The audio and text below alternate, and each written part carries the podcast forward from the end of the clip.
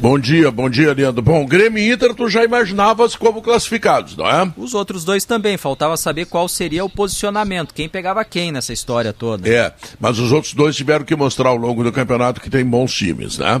E o fizeram e merecidamente chegaram às semifinais. Bom, agora vamos lá. O Ipiranga é a segunda vez que chega nas semifinais. Ele já chegou uma vez, foi até a final, né?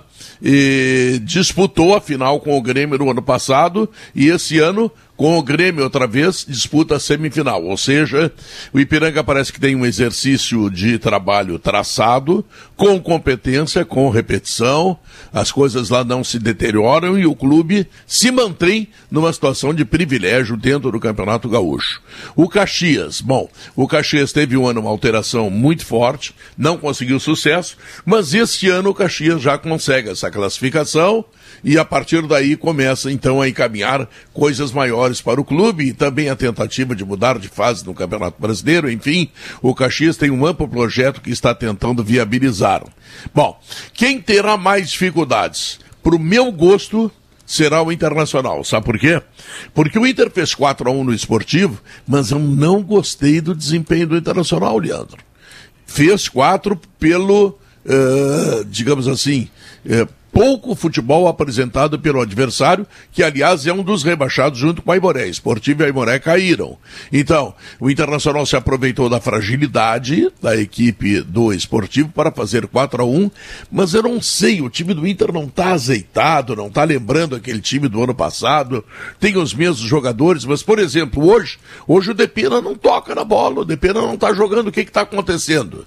O que que houve com o Depena, que sempre foi um jogador importante no Internacional, não está conseguindo reproduzir a sua essência daquele bom futebol que ele apresentava. De outra parte, o Alan Patrick saiu com dor muscular, isso preocupa, Uh, será muito grave para o Internacional se não tiver o Alan Patrick no jogo contra o Caxias no Centenário, porque esse é um jogo crucial para os times do interior. Eles precisam ter vantagem em relação à dupla Granal na rodada do final de semana. O Caxias recebendo o Inter no Centenário e no Colosso da Lagoa e Piranga recebendo o Grêmio, tá?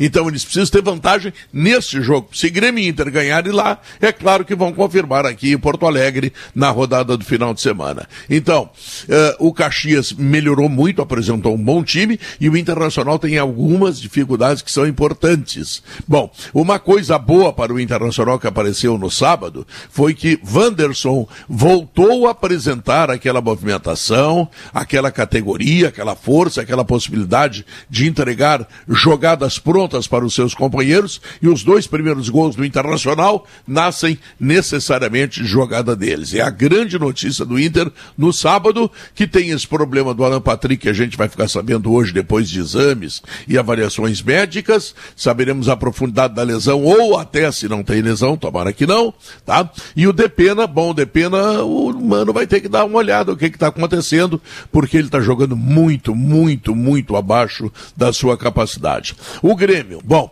o Grêmio daquela imensa meia cancha montada pelo Renato funcionou, Acho que chega melhor para a semifinal do que o Internacional, mas tem um adversário diferente. É um adversário que o ano passado foi na final, que já tem cancha, essa coisa toda, vai ter grande público lá no Colosso da Lagoa, então também não é tarefa muito fácil, não, pelo contrário. No meio da semana o Ipiranga joga contra o Bragantino pela Copa do Brasil e o Grêmio joga contra o Ferroviário na quinta-feira. Enfim, é uma semana cheia, cheia, cheia de futebol e claro, né, professor, a Gaúcha vai contar tudo, tá sabendo, né? Sem dúvida, um beijo para ti.